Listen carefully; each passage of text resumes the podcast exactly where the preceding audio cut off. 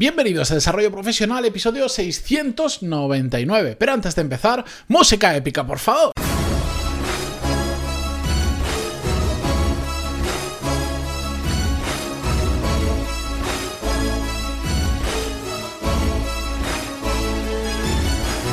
Muy buenos días a todos y bienvenidos al episodio casi, casi, casi 700. Solo queda uno para el 700 del podcast que ya conocéis más que de sobra, desarrollo profesional, donde hablamos sobre todas las técnicas, habilidades, estrategias y trucos necesarios para mejorar cada día en nuestro trabajo.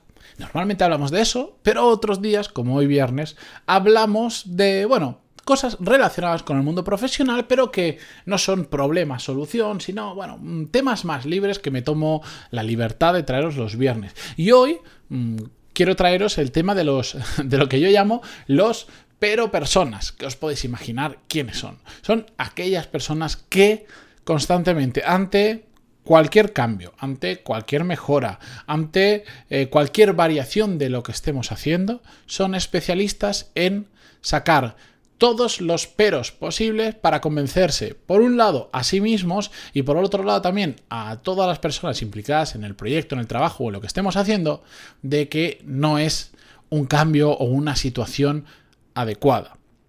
Y esto, pues yo me imagino que, como yo, vosotros también lo habréis sufrido en vuestro trabajo, que tenéis compañeros que tienen un arte especial en encontrar todo lo malo de aquello que se quiera hacer. Y el problema es cuando... Mm, bueno, hay dos problemas principales, ahora que lo pienso. Uno es cuando estas personas, además de tener esa capacidad de encontrar todas las situaciones peores y, plantear todos los malos escenarios que pueden ocurrir con ese cambio, no solo eso, sino que además tienen la capacidad de convencer a los demás de que eso puede suceder.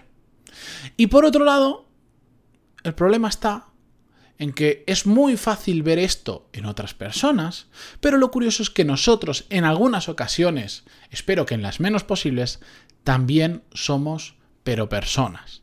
También mm, de forma muy subjetiva y probablemente por miedo a lo que pueda pasar, como también le pasa a nuestros compañeros, sacamos todos los peores escenarios que pueden suceder. Que ojo, no me confundáis.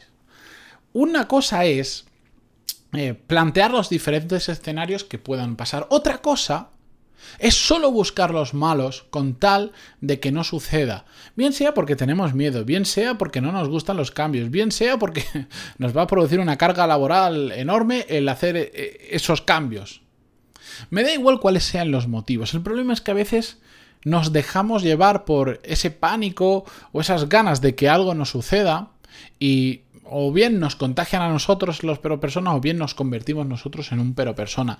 Y esto que en situaciones sí que es cierto que es como tener una visión eh, más, mm, no sé, tener mm, una visión más segura de la realidad, no tomar decisiones a lo loco, que en ocasiones hacen falta cuando estamos mm, trabajando con algunos kamikazes que no ven que lo que va a pasar va a ser malo, en la gran mayoría de ocasiones simplemente suele ser Mm, los pero personas se suelen convertir en barreras en barreras de hacer las cosas mejor, en barreras de hacer las cosas de una manera más creativa, de, cambiar las cosas, que después puede que salga mal. Yo lo tengo clarísimo, no todo lo que cambiamos, no todo lo que mejoramos siempre sale bien. Los planes, por, muy bien pensados y, planificados que estén, después hay siempre imprevistos y a veces pues también nos puede salir mal y en esa ocasión los pero personas es cuando vienen y te dicen, te lo dije, eh, yo ya lo dije que esto podía pasar y tal, pero no podemos permitir que ese tipo de personas, ese tipo de actitudes,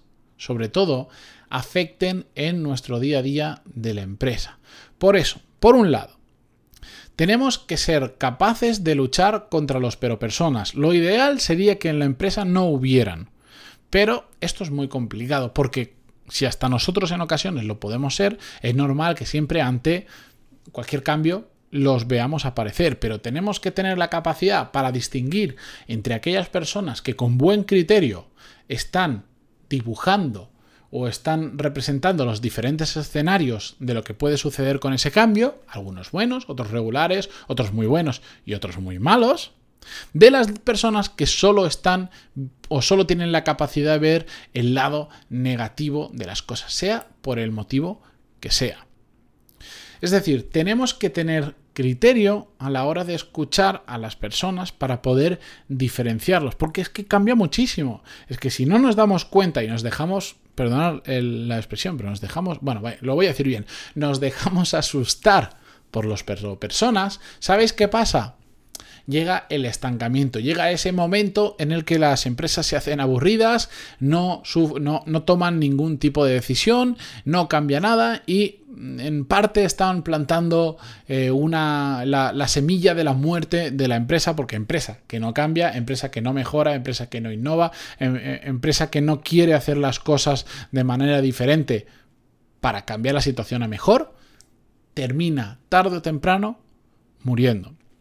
Si os comentaba ya hace unos cuantos episodios, eh, creo, ya, se me va un poco la cabeza de lo que os cuento aquí, lo que os cuento con otras personas, pero comentaba de un amigo mío que, bueno, que trabaja en una gran multinacional española.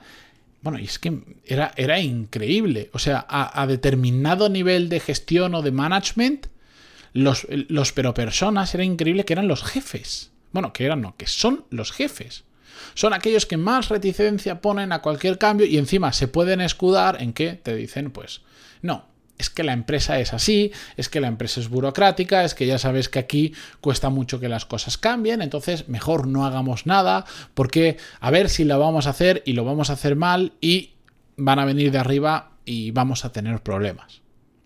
Esto que es un escenario que a mí no me entra en la cabeza, porque una cosa es em, asumir una parte del riesgo, otra cosa es no hacer absolutamente nada, se da más a menudo de lo que nos imaginamos. Y yo he contado un ejemplo de una empresa grande, voy a omitir el nombre porque si no también, como son amigos míos, se les podría identificar con nombre y apellido quiénes son y no quiero causarles problema.